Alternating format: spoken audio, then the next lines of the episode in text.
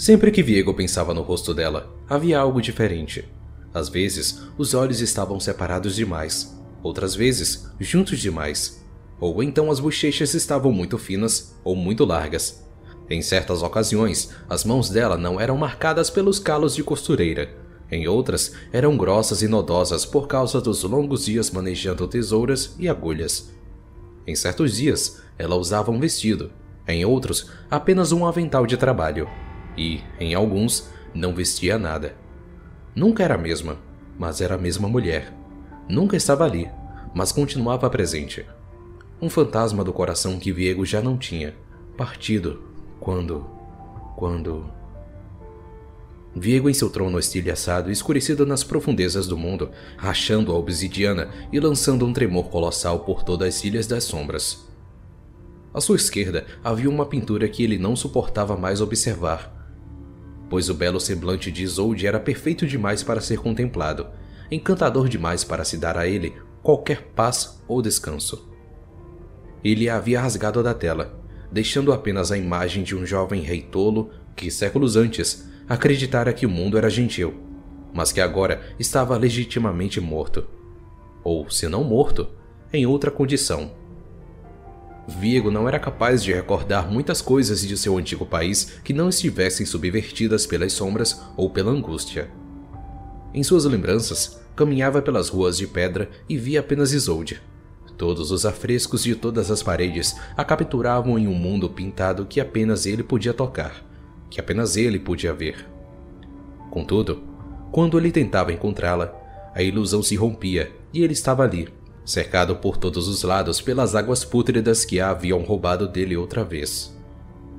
Viego puxou a lâmina do chão e se ergueu, lançando o enorme peso da espada contra o chão e as paredes enquanto gritava.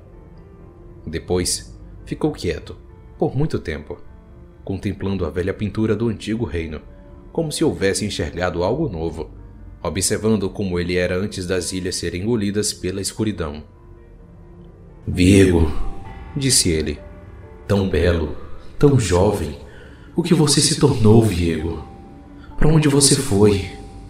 Ele derrubou a pintura no chão e a moldura se rachou desajeitadamente, enquanto a tela se amassava por debaixo dela. Isolde, onde está você? disse Viego. Por que não volta para mim? Mas ele já sabia a resposta. Para a maioria das pessoas, a névoa era uma praga, um veículo para monstruosos espectros sugadores de vida atacarem os vivos e prendê-los até o dia que o sol se desfaça e o mundo se sucumba ao nada. Para Viego, ela é sua enorme e infindável tristeza jorrando eternamente de seu coração partido. Uma prova de seu amor, de dias melhores que já se foram e um cruel lembrete do que lhe foi tomado há muito tempo. Esta névoa que assola a região, filetes que infectam tudo que tocam com seus poderes perversos, absorvendo toda a vida que encontram até o dia em que todo o que restar irradiará o verde mortiço e nefasto da ruína. Mas isso também tem um propósito, pois, conforme a tristeza de Viego flui e se consome, a névoa continua a crescer, procurando como se atraída por alguma coisa, alguma coisa familiar, antiga, guardada. Os espectros e espíritos dentro dela fazem o que bem querer, mas a névoa, por si só, não. Ela busca obstinadamente aquela mulher. Tudo o que Viego faz é por ela.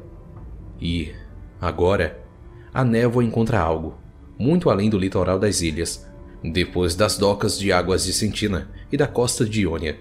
Algo no continente, escondido em uma cidadezinha à margem de um rio.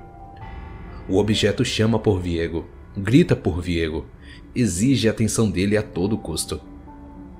E, embora as pessoas se lamentem e fujam da mortalha sombria que cobre as casas e os campos, embora os espectros guinchem e os horrores avancem para se alimentar, Viego só escuta uma voz, e apenas uma. Viego. Ele imagina o que ela diz, pois não compreende as palavras, o rei destruído desponta da neblina como uma sombra voraz, rasgando o primeiro guarda que encontra, enquanto levanta sua lâmina bem acima do chão.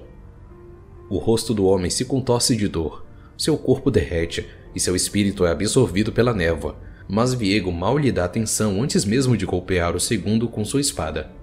Ao redor dele, os espectros se alimentam dos vivos, rasgando-os, e suas almas são carregadas para se unirem às legiões do rei. A carne queimada voa pelos ares, flechas cruzam o céu, espadas ressoam e guerreiros caem. Para Viego, isso não importa. Ele ergue uma das mãos diante da grande muralha da cidade, a névoa avança e pedras desmoronam por toda parte enquanto a estrutura fica marcada pela destruição. Com simples passos, Viego atravessa os umbrais e, de repente, está dentro da cidade. Ele golpeia mais dois homens enquanto segue em silêncio até a fonte da voz, atacando ainda outro. Eles não significam nada.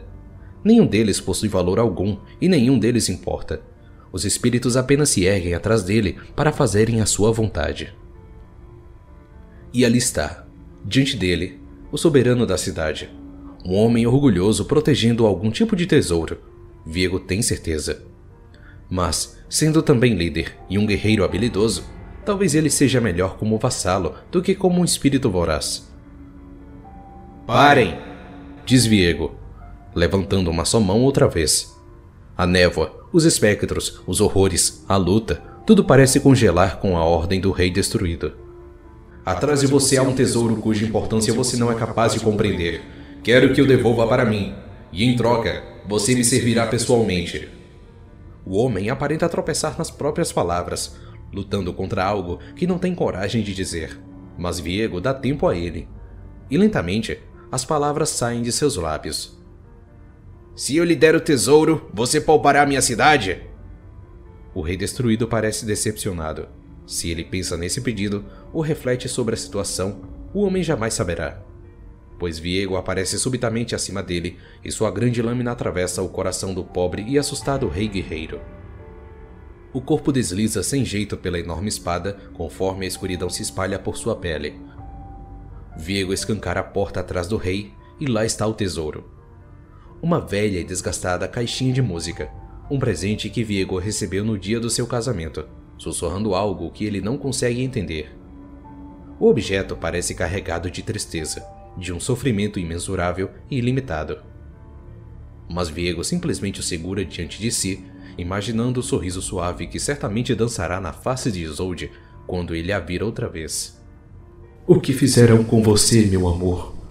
murmura ele, enquanto o homem aniquilado a pouco levanta-se do chão, tons de verde e azul fantasmagóricos pulsando por entre as rachaduras da pele.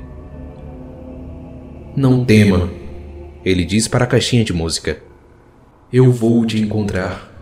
É apenas uma questão de tempo. E, com isso, Viego parte, desaparecendo enquanto os espectros devoram a cidade.